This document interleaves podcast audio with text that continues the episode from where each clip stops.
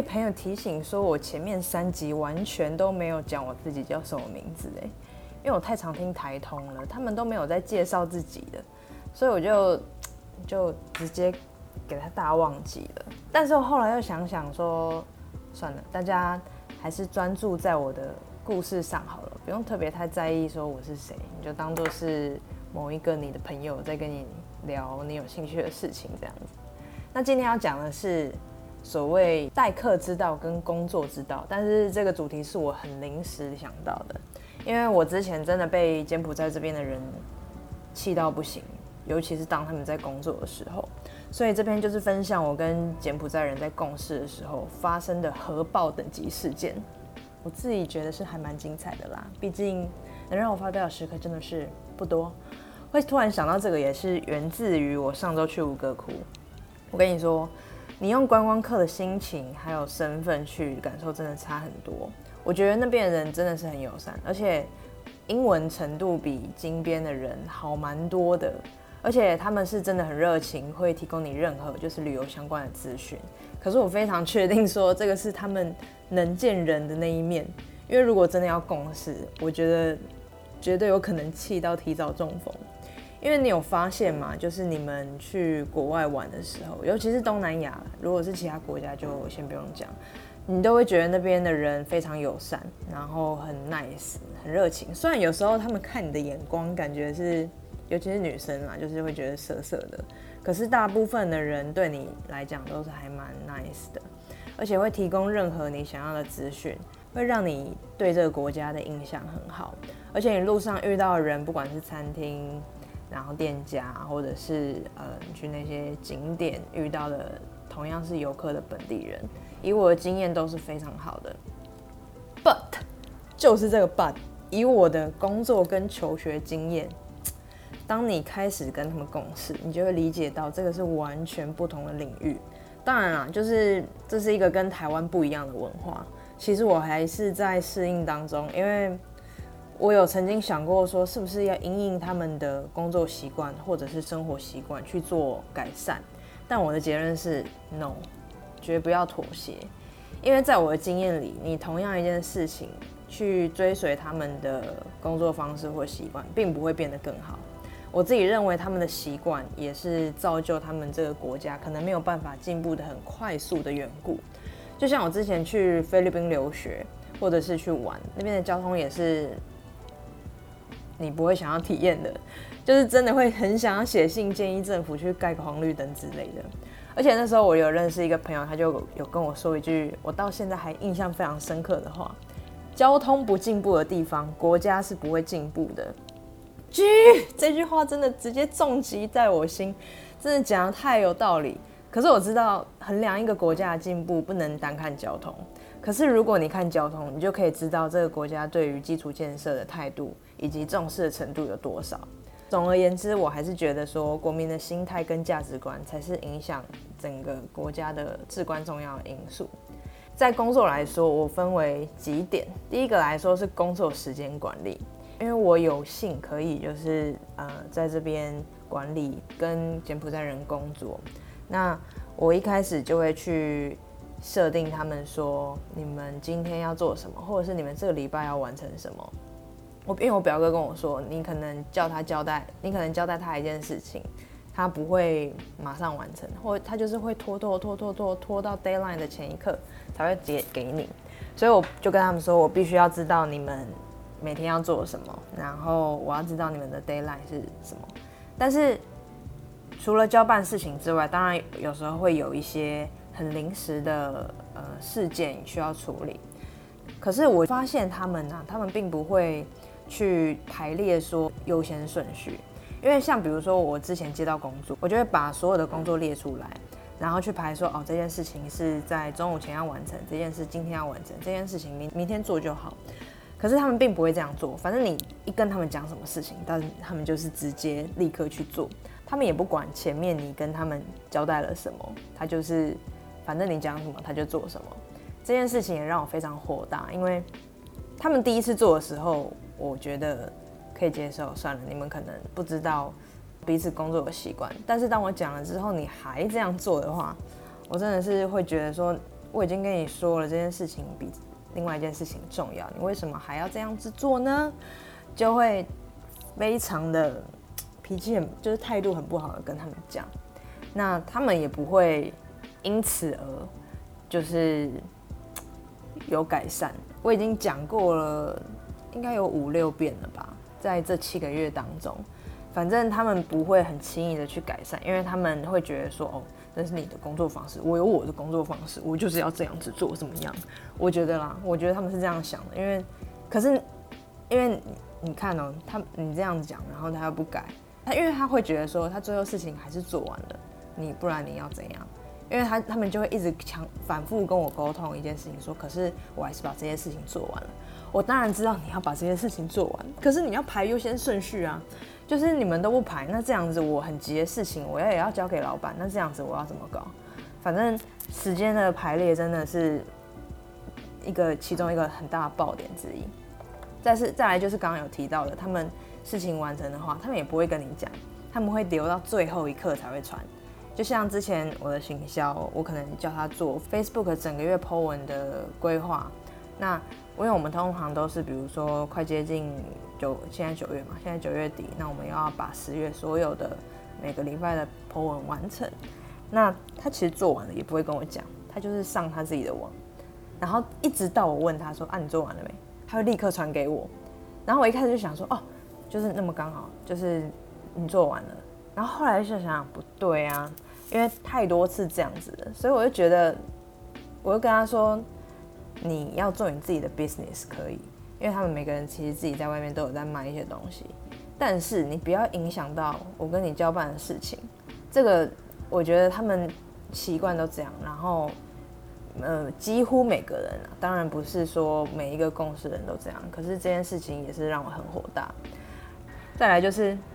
我要他们填 time sheet，time sheet 就是怎么讲？有点像是你，你这个礼拜做什么，然后你要把它编号，然后你要去标记，说我礼拜一花了几小时做这件事情，礼拜二花了几小时，礼拜三可能 close，然后礼拜四、礼拜五换成去做别的事情，这样子。总而言之，就是一个去分析你工作时间的一个表。那我也有跟他们说，你们就是很 rough 的写，你们不用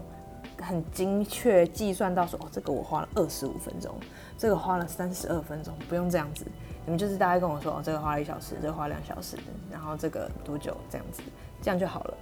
然后人资在那边给我填了快两个小时，然后而且也是在早上的时间填。我明明就有跟他们说，你们每个礼拜六下班之前填完送出就可以了。他硬要在早上填，然后我就说这个东西你为什么要花这么久时间？他就说哦，因为很多细项要做。我说我根本不需要知道你的细项，我只需要知道说你在这个大方向上面你花多久。时间就好，我们再来检讨。他就一直很 care 说他要把所有的时间都记录的很清楚。我这我真的是一直讲不听哎，我受不了。反正工作时间、工作那个优先顺序的那个观念很差啦。我就是我觉得真的无法受不了。然后再来第二个就是工作态度的部分，这个就要回归到我之前跟我朋友去宿务玩去。呃，菲律宾的宿务玩，我们那时候是要去买到薄荷岛的船票，我们就到 S M Mall 的那个是一楼嘛，哎，反正就是 S M Mall 的底下，不知道哪一间办公室，它有一个是在卖船票的地方，就是有点像是那个百货公司里面有旅行社这样子，反正我们就是要买船票，然后进去就是一个很小间，很像耳鼻喉科那种挂号柜台，那你就告诉他说我们要买票，他就给了我们一张小纸，就是叫我们。把名字啊、性别、很多电话写上去。啊，我跟我另外一个朋友就是代替全部人，就因为我们大概有也是八个人，我们把八个人写完，然后交给他。交给他之后，我们就坐在那边等。我记得队伍没有，也没有什么队伍，前面就两组人而已。然后我就看那个办事员一直在聊天呐，然后拿零食给隔壁的同事啊，然后哈哈哈，因为旁边就是一直笑。然后我跟我朋友就对看，我心里想说，他们到底还要弄多久？后来我们受不了。我跟我朋友比较没有耐性，所以我们就去问他说：“啊，吃到底好了没？”然后结果他居然给我缓缓的把那个我们刚写的那八张纸，就是送到他的隔壁同事手上。原来不是他要处理这些纸，我们已经在那边等了超过，我觉得应该有差不多十五分钟吧。然后，反正我又跟我朋友直接大傻眼对看，就想说靠，要到底要弄多久啊？因为我们在前几分钟我们去买咖啡，通常一杯咖啡你等差不多五分钟、七八分钟不为过吧。我站在那边等了快十五分钟，然后那个。店员还在那边给我慢慢的就是在那边收，然后呢放卫生纸，然后擦吸管，然后什么的，我就觉得哦，My God，就是可不可以专心上班？而且我觉得不管是菲律宾还是柬埔寨，他们都会想办法偷懒。就是比如说之前一间店关了，然后我们就是有请工厂的人来帮忙搬东西。呃，店是三层楼的，所以有时候他说他们要一直上上下下，从一楼爬到三楼，再从三楼把东西搬到一楼这样子。然后只要是可以，就是中间上下楼梯的过程，就是你要去拿东西的过程，他们永远是一步、两步、三步这个速度慢慢下楼或上楼。然后你看到你真的是心里很急啊，你知道吗？就是你没有办法跟他们。讲说，因为那边就是工人，他们普遍教育程度没有很高，所以也没有办法用英文跟他们沟通。讲又讲不听，然后你又想要他们快一点，就真的是哦，没有办法。然后再来就是另外一件事情，是刚刚提到说我们店里关了嘛，所以我们会派货车去店里面载一些家具，然后还有一些可能脚架、一些展具等等之类的。然后因为我们有非常多的那种铁架，铁架就是挂衣服的。它是一个 T 字 T 字形的铁架，然后有底座这样子。那通常像我们在台湾要塞这些东西的时候，不是都会，比如说我们要调一个让它是正反正反放，我们可以放比较多嘛。然后再拿出来的时候也会比较不那么难拿。可是他们就是会全部这样砰，直接全部丢进去，然后反正拿到一个就丢，拿到一个就丢，然后叠的超级高。以至于说到时候再拿的时，就你完全可以想象，你到时候要卸货的时候，那个绝对是非常难拿。而且，因为我们两家店关了，在弄第二家店的时候，我就已经就跟那个那时候是人资在处理这件事情，我就跟他说，我们已经有另外一家店关门的经验，我那时候也告诉你们要怎样怎样摆，为什么你还你们还是摆这样？然后他又说这样可以放比较多，我说你确定？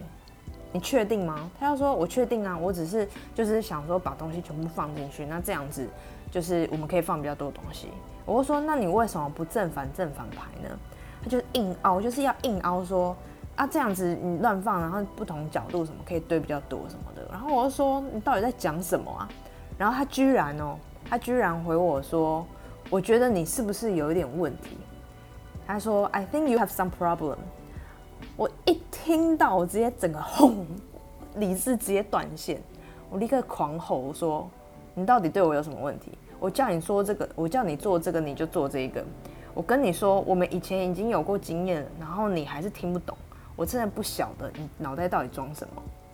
就是用，当然是用英文跟他说了，然后他就直接吓到。反正后来呢，我就是直接叫，就是到货车里面，然后把每一个。架子叫他们先全部搬出来，然后一个一个一个放，因为你完全看到那个画面，你就知道说他在鬼扯，这种东西根本不可能这样放，会放更多。你一定是要前后前后正反正反放，这个东西才有办法，就是可以容纳更货车才有办法容纳更多的东西放进去。反正它大概堆到三分之二吧，就是货车容量三分之二。然后后来我弄了一下之后，其实二分之一的空间就够了。因为你要想哦，你每一趟来回你都是要花时间，因为我们从店里回到仓库是要来回大概是要花快一个小时半，所以你能再多就再多，你根本不需要就是多多来几趟，然后去，你根本不需要就是把东西塞成那样，然后变成你还要多跑几趟。总而言之，就是我觉得他们工作态度就是他们很懒得重来，然后也不会想办法，就是一股脑的硬塞进去。然后再来这件事情也是跟人资有关，哎，我觉得这快变成我的抱怨大会了，但是没有办法，这件事情一定要，我觉得要抒发一下。反正就是我们呃柬埔寨这边有减薪年嘛，那减薪年应该是在四月多的，哎四月中的时候，但是因为那个期间是刚好 coronavirus 爆发，所以那时候柬埔寨政府就宣布说他们不放新年了，那四天正常上班，然后那四天的休假他会在未来的呃未来的月份补给大家这样，所以后来政府就决定把这个补在八月底的时候，那那时候我就跟他们讲说，因为我们。第二家店关的时候，其实是要在八月底之前搬完，所以说会运用到他们新年假期间啦。所以我那时候就有跟他们协调说，我们那几天还是要上班，但是因为有放这个假嘛，所以我把这个假跟九月的节庆一起合并，所以他们到时候会有一个八天的休假。这件事情就是我已经从八月，然后讲到呃，应该说我已经从八月初讲讲讲讲讲到。八月那时候快放假的前一周，那放假前一周的礼拜一，我就跟人资说，你要赶快把那个 announcement 打出来，因为通常要放假，我们都会弄一个 announcement，然后我要签名，然后老板要签名，确认说哦这个假我们是办公室有放，然后仓库有放，谁有放这样子。我礼拜就跟他讲了，因为是下礼拜一整周我们都要继续上班嘛，我就是跟他说你嗯反正你要做啦，然后。你要赶快就是把这件事情弄出来，但是我并没有跟他说这个假期会补到九月的哪一天，我只说九月，因为九月他们的十五、哎十四、十五、十六是也是反正也是有节庆啊，然后我就把这五天假丢到这边，然后让他们可以有一个比较长一点的休假。那我礼拜三问他是的时候，我就说你这个东西弄好了没？他就说哦还没，然后我说为什么还没？他说因为就是这几天都在弄搬运的东西。我就说可是这种事情你不觉得应该要快一点吗？我那时候已经不想要骂他了，我就是觉得你我要提我要教你怎么做，这样比较好。然后他要说好他会弄，结果再隔一天，我礼拜五的时候问他，我说你这个东西弄好了没？然后他说还没，因为你还没告诉我九月的时候要放哪一天。你从来也没有问我说九月要放哪一天，就算你有问我，我已经跟你讲说大概是放十四到十六那一周了，那你到底在拖什么呢？然后他就说哦，因为你还没跟我讲啊，然后什么，bra bra bra，然后我说我从礼拜一到礼拜五的答案都是一样的，我不懂你为什么到现在还没有做这件事情，但我觉得他就是忘记了，他就是忘记做这件事，然后他我就说今天我是员工。我以为我的下周是要补减新年的假，但是我却在前一天收到我不能照常放假，我就问他说：“你这样你会爽吗？”然后他就说：“不会啊。”但是我觉得他们应该要遵守，就是我们发布的任何规定。我说：“当然，他们要遵守我们发布的任何规定。”可是重点是你这样很不尊重人家。我说：“假设你今天下礼拜要去哪里玩？”然后你突然知道说哦，你下礼拜不能去玩了，你要上班，你这样你会开心吗？然后他又说会不爽，但是还是要遵守。然后我心哇，你懂吗？就是讲硬，真的是硬要讲哎。然后我就觉得算了，你就做就是，你就是现在赶快完成就是了。我不想再跟你吵这个，而且我真的是很受不了，就是你明明就知道你已经理亏了，你还要来跟我硬熬。我真的是无法理解，然后再来就是很不细心。我觉得他们，比如说你要出去给的每一份文件，你至少都要看，比如说日期啊，然后编号，啊我写的内容是不是对应到这个月份的。他们完全不检查，哎，他们有时候就直接印完，然后签完名，然后直接送过来，然后送过来，我就说嗯这个地方怪怪的，然后他们才回去改。而且我觉得可能每次送件发生个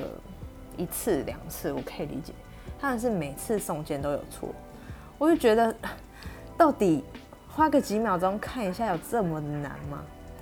然后我就觉得哦，真的是受不了，外面有狗在吵架。再来是工作灵活度的部分，他们很不会举一反三，他们就是有一点像是那种刚毕业的、刚毕业的，就是新鲜人，就是没有办法脑脑筋还没有办法转那么快。可是我觉得，即使已经工作一段时间，他们还是没有办法，因为他们思考就真的是很单向，而且有时候你真的不知道为什么他们要这么想。反正有一次就是网络订单来了，我要从店面的仓库找东西，那我就是看那个八扣，然后他们就说哦，那个八扣在仓库的系统里面没有。我说怎么可能？因为我在网络上订单的库存是依照我们四月的盘点来做的，因为四月的销售成绩很不好，所以这件不可能没有，而且应该有五件哦。然后他又说，可是他们真的找不到。我说找不到，那你就翻四月二号扫的所有箱子啊，因为他们在扫的时候有去标记。比如说这个是四月二号扫，这个是四月三号扫，他们都会标记在箱子上，然后他们就哦，然后就去找。后来我去办别的事情，大概过了两个小时之后回来，他们说还是找不到。我说怎么可能？这个有五件呢？你你即使好这个八扣上下左右的八扣，看他们在哪一个箱子的附近也没有吗？然后他们就说没有。我说好，然后那我进去找找看。结果。我进去不到五分钟，我就找到了这个东西被放在一个完全没有标注在标注任何记号的箱子里面，而且不止一件。反正他们找东西都很不会想，就是你不会先停下来想，他们就是就像我刚刚讲，你交办事情给他们，他们就是直接去做，他们也不会说哦，这个东西可能应该是在什么位置，那这个位置。在哪一个方向？叭叭叭，就是他们不会先停下来思考，就是他们就是会直接去做。还有一件事情，我觉得很百思不得其解，但是这个我觉得是亚洲国家的通病，就是他们很不敢要求年纪比他们大的人。也就是说，假设今天你的职位比比 A 高，当你有需求或者是你要 request 什么的时候，你会不敢跟 A 讲。我就觉得莫名其妙了。你今天你的职位比他大，你经验比他多，可是你却因为辈分的关系不敢这样子。他就是不懂啊，那你就是要去要求他，这到底有什么问题？反正他们就是，哎，就是我觉得很难一时之间讲清楚，而且他们永远都在等待。就比如说啊，这个我们要出去要签外出单，然后总是要等长官回来签名，然后不能直接，就是他们会。很懒，然后就坐在那边等，然后也不去想办法找要签的这个人，我就觉得哦，真的是我心很难受，觉得受不了。然后再来就是说，很多再来，就是他们会有一些工作的小聪明，像我刚刚讲，比如说打卡乱打，或者是像人资，他最扯，他一开始就是他知道这个。嗯，fingerprint 的那个系统只有就只有他可以修改之后，他就不打卡了。直到过两个礼拜，那个行销跟我说，他发现他都没有打卡，但是他的出缺勤都是准时到的。反正那个记录一看就知道是做的，而且他也很好玩，就是做的时候也不写那种不是整数的时间，他就写五分、零分、五十五分。就是这种，就是很整点的时间，你一看就知道这个是假的，因为他们很爱面子。我就私底下跟他讲，你不能这样做，你才刚来，然后你就做这种事，然后那这样我要把所有权限拿回来，这样子，然后觉得哦，天哪，真的是太累了，就是还要这样跟他讲。反正他们就是大概三个问题啊，第一个工作态度就是很很偷懒，然后很无法。就是他们不喜欢尝试啊，就是你跟他讲什么事情，他就会说哦，这个怎样怎样，之前怎样怎样。可是我就会说，可是我们之前的经验是这样。然后他说哦，可是以我的经验是这样。他们也不会想要去做一些改变或尝试，他们就是很懒啊。然后再来就是灵活度，就是他们没有办法举一反三。小聪明的部分，就是他们小聪明都就是那种发挥在很奇怪的地方。但是以上这些都是我遇到的经验，但我觉得就是至少我都待了一定的时间，才会有这样子的分析。那关于菲律宾，因为之前我是去游学跟旅游嘛，所以其实菲律宾有些老师也会跟我分享这边人的习性。但说到这边，也不代表说每一个柬埔寨人或者是菲律宾人都是这样子，因为我在这几个月也有遇到工作能力很强，或者是工作态度很好的人。不过这个又会牵扯到他们的教育程度问题，因为其实大部分的人他们在柬埔寨是没有钱去念书的，他们可能念到国小、国中、高中就没有钱继续念下去，所以他们等于是被迫提早出来工作。可是像柬埔寨是除了金边、暹粒、西港以外的地区，基本上都算是比较偏乡。你可以想象说，金边是台北，暹粒跟西港是有点像是台中跟高雄。可是其他地区大概就是直接会降到就是像云林这种没有人要去的地方的等级，也没有工业区什么的，所以他们找工作一定是先往金边跑，等于说他们要在外面自己找房子租，而且在这边基本薪一百九十美金的状况之下，其实他们存不太到什么钱。原因是他们有一个非常致命的缺点，就是他们不爱存钱。不爱存钱之外，他们还很爱花钱跟贷款。例如说，像这边最低薪资是一百九嘛，就等于说你一天的工钱差不多是六到八块。因为有些人是礼拜六也上班，但是他们买饮料的频率基本上都是每天，而且都是买那种就是比如说咖啡啊，或者是那种绿茶，然后冰块加超多。那一杯咖啡跟饮料的钱价钱大概是一点五块美金到三点五块美金不等，所以等于说他们就直接花掉一天薪资的一半，可是他们也不在意，因为就是这就是他们的日常，他们觉得我现在就是要爽这杯饮料，他们就是会去买。所以在上个月的时候，我跟我们百货公司的店员说，我们要改发薪日，因为原本发薪日是在月底呃月初，就是一号或二号。那我们要改成十号，跟工厂统一。他们就是直接说哦，我不同意，我不同意什么？因为他们还有车贷，还有什么学贷要缴，反正他们就是很多费用要缴，然后全部都压在同一天。然后我就说，可是我我们第一个月可以先借你钱，就是你申请先拿到一百块之类的，但是第二个月你就先把这些钱留下来呀。然后他们就说没办法，你要我不吃饭吗？反正我我心里想说，呃。就是你都没有那种心流的习惯嘛，反正他们就是没有，所以才会造成他们可能没有存，无法存到什么钱。但是这边有钱的人就是非常有钱，不是开劳斯莱斯，就是开宾利或者是兰博基尼等名车。我自己有遇过两个，那他们的谈吐、工作态度跟服仪基本上就是满分，整个人给你的感觉就是舒服的。那一小段时间的共事之后，你就会发现他真的跟其他的本地人不太一样。这也是我对柬埔寨本地文化的观察。但是当然啦，因为以上比较像抱怨，所以基本上很明显都是缺点。但是都是相比之下的缺点，因为事情没有绝对。因为这些习惯或者是工作态度，可能对于他们来说，这些在就相当于台湾的正常习性。可是我们还是必须要。让这些人在我们底下转动工作，所以可以的话，当然是希望他们照着我们的工作方式来做事情，所以就得要一步一步去扭转他们的价值观跟想法。呃，至少我跟我表哥目前是这样做的。虽然说要冒着提早中风的风险，不过这个也是未来让自己好做事。但其实我们同时也希望说，他们能向他左右两边的邻国越南还有泰国看齐。因为其实这两个国家也都慢慢步向国际化的大国，而柬埔寨这个国家它是没有生产任何东西出口到其他国家的。它唯一有名的，我目前知道就是贡布胡椒，